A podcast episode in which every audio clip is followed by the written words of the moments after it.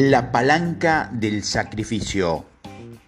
Lo primero que el sacerdote y el levita preguntaron fue, si me tengo que ayudar a este hombre, ¿qué me pasará?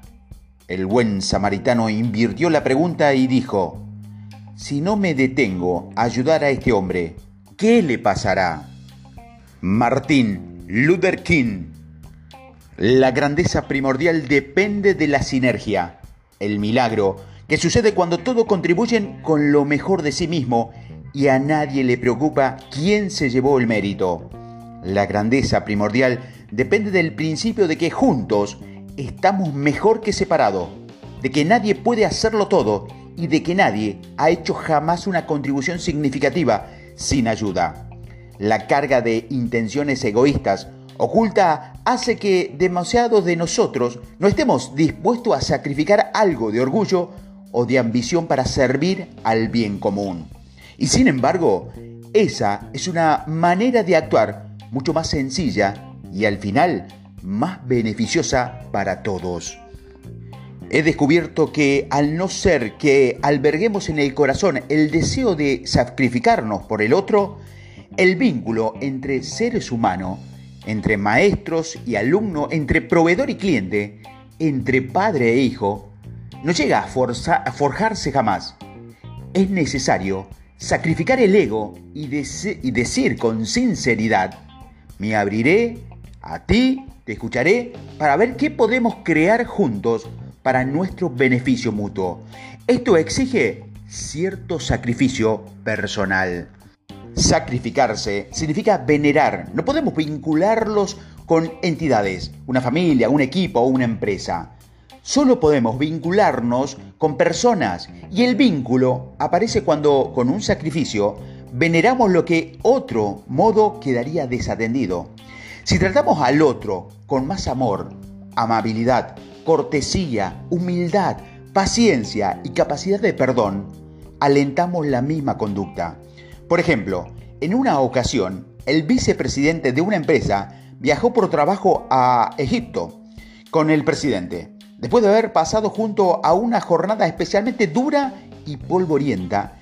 El vicepresidente se despertó y vio que el presidente le estaba limpiando los zapatos, una tarea que el presidente había esperado poder terminar sin ser visto.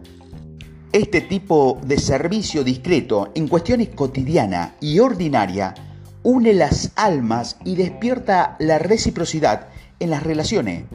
¿Puedes imaginar al vicepresidente negándose a hacer nada de lo que el presidente le pidiera durante ese viaje?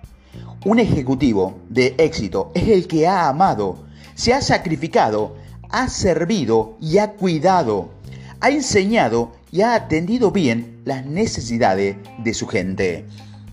El sacrificio une a las personas con una fuerza inigualable. Si subordino mi ego para satisfacer las necesidades de otro, es probable que ese otro empiece a sentir, bueno, pues yo subordinaré mi ego para satisfacer tus necesidades.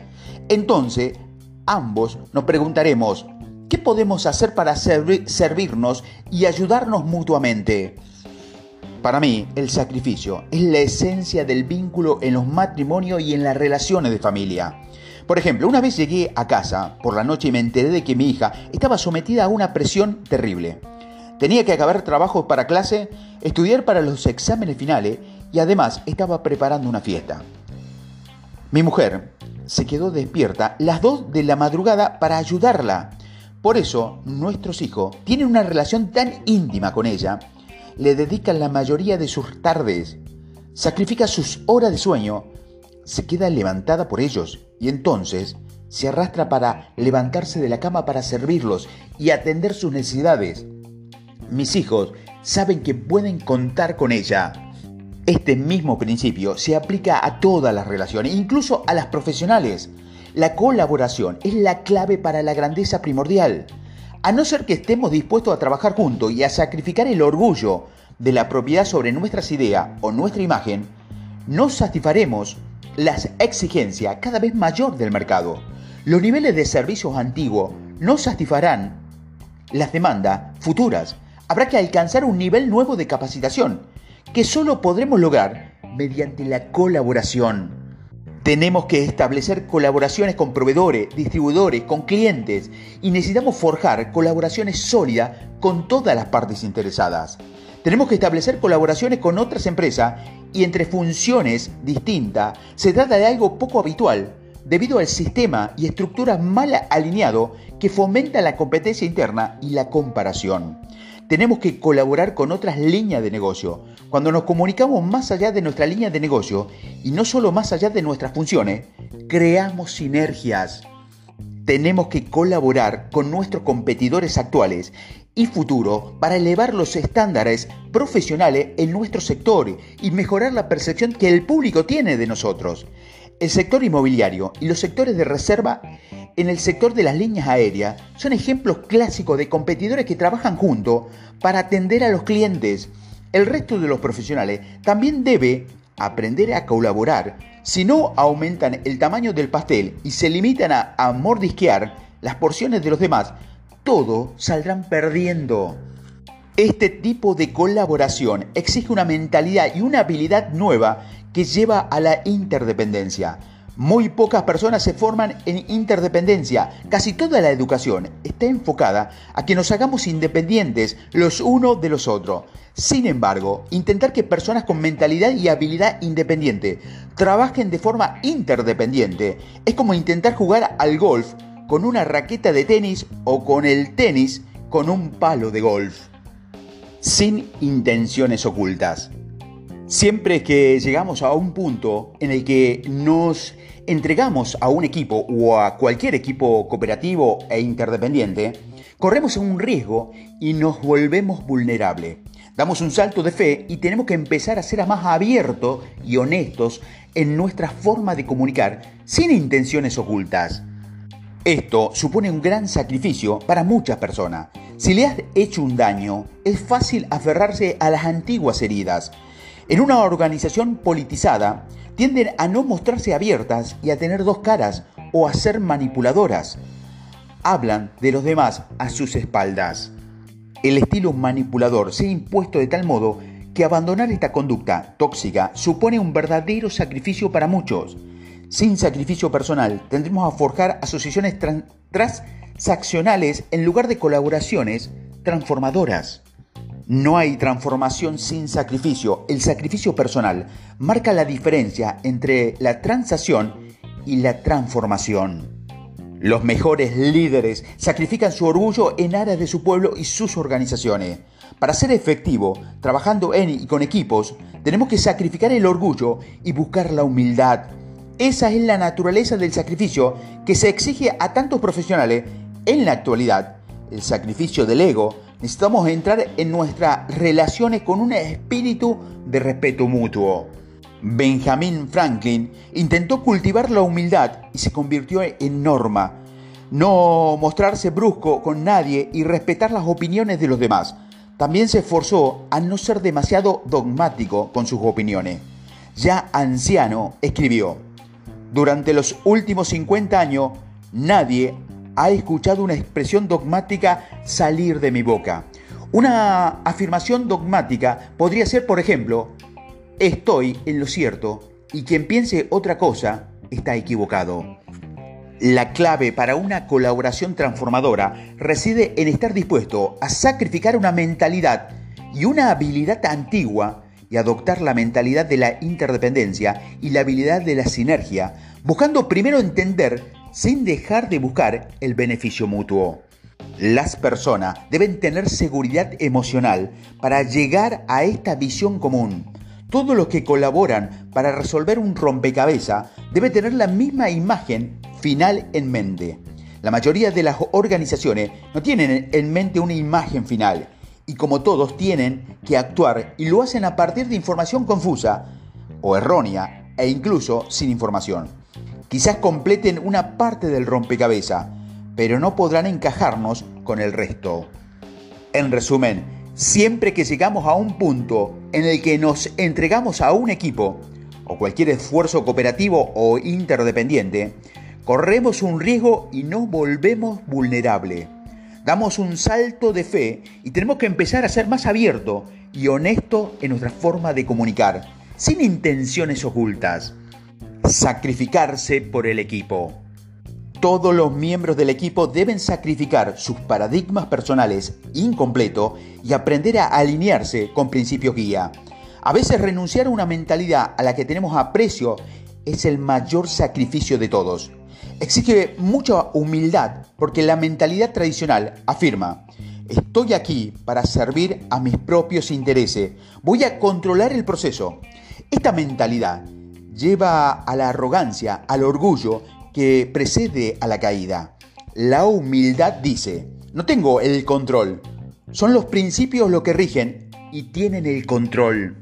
El equipo debe conocer y usar principio con gran poder de palanca. Deben ser hombres y mujeres íntegros que cultiven una mentalidad de abundancia.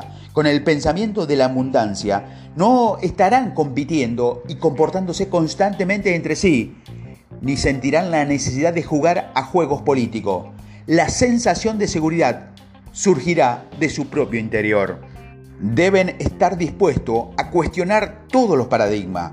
Cuestionar las maneras de pensar habituales exige un gran valor y una introspección muy profunda, pero lo que hay que hacer, si los hábitos no son productivos, cuando cuestionamos nuestra manera de pensar, sentimos el temor de sustituir un hábito antiguo por otro nuevo. La mayoría de las personas funcionan con comodidad si se mantiene en sus paradigmas de siempre pero los equipos de hoy deben tener el valor de poner esos paradigmas sobre la mesa, identificar las premisas y los motivos subyacentes y cuestionarlos con preguntas. ¿Siguen siendo válidos? Deben buscar opciones ganar, ganar o nada. La sinergia es mucho más que cooperación. Exige escuchar con empatía y mostrar valor a la hora de expresar posturas y opiniones. La sinergia fluye de la interacción genuina deben ser dignos de confianza. No se puede confiar en nadie que no esté alineado con principios verdaderos.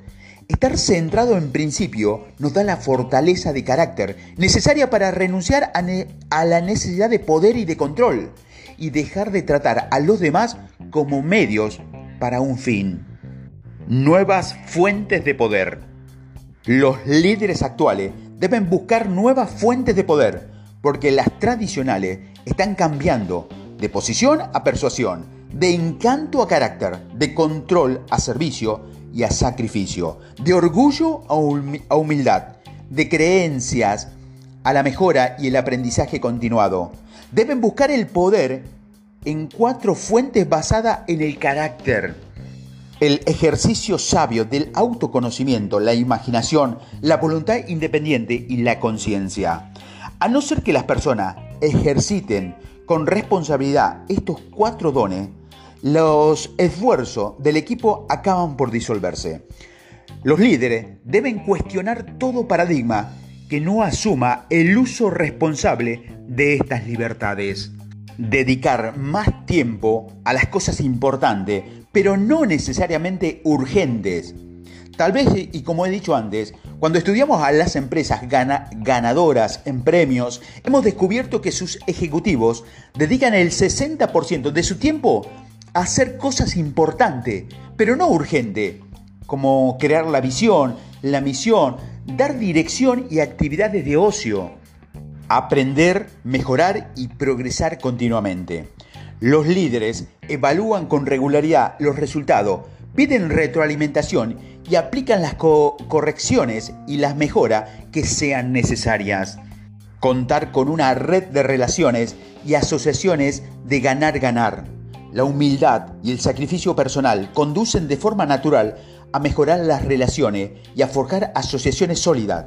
Todas nuestras relaciones participan del espíritu del equipo, sociedad, cooperación, sinergia e interdependencia. No hay sacrificio sin humildad. O bien las circunstancias nos obligan a ser humildes, o bien elegimos serlo voluntariamente cuando nos damos cuenta de que los principios son los que rigen la realidad. La humildad es buena independientemente del motivo, pero es mejor ser la conciencia y no las circunstancias las que nos llevan a ser humildes. Aplicaciones y sugerencias. Para ser efectivos trabajando en equipos, debemos sacrificar el orgullo y buscar la humildad. ¿Cómo interfiere su ego con el proceso de tu equipo? Propóngase derribar esos obstáculos y vea qué sucede. La mayoría de las personas opera desde un paradigma ya existente. ¿Qué paradigma en usted mismo o en su equipo o en su familia pueden estar entorpeciendo su progreso? tenga el valor de sacarlos a la superficie, de identificar los supuestos y motivos subyacentes y de cuestionarlos con las preguntas. ¿Siguen siendo válidos? ¿Qué paradigma debería sacrificar para lograr resultados mejores? Apunte la respuesta en su diario. Explique a alguien el concepto de sinergia y luego pida que esa persona se lo explique a usted. ¿Qué ha aprendido del ejercicio? El dolor es el principal motor del cambio personal. Cuando sentimos dolor, estamos más abiertos a la humildad y al sacrificio personal, que llevan a un cambio de adentro afuera y centrando en principios. ¿Qué hay en tu vida o en tu profesión que te cause dolor? ¿Cuál es su origen? Póngalo por escrito para que pueda dar, alinear más su vida con los principios de la efectividad y así aliviar el dolor.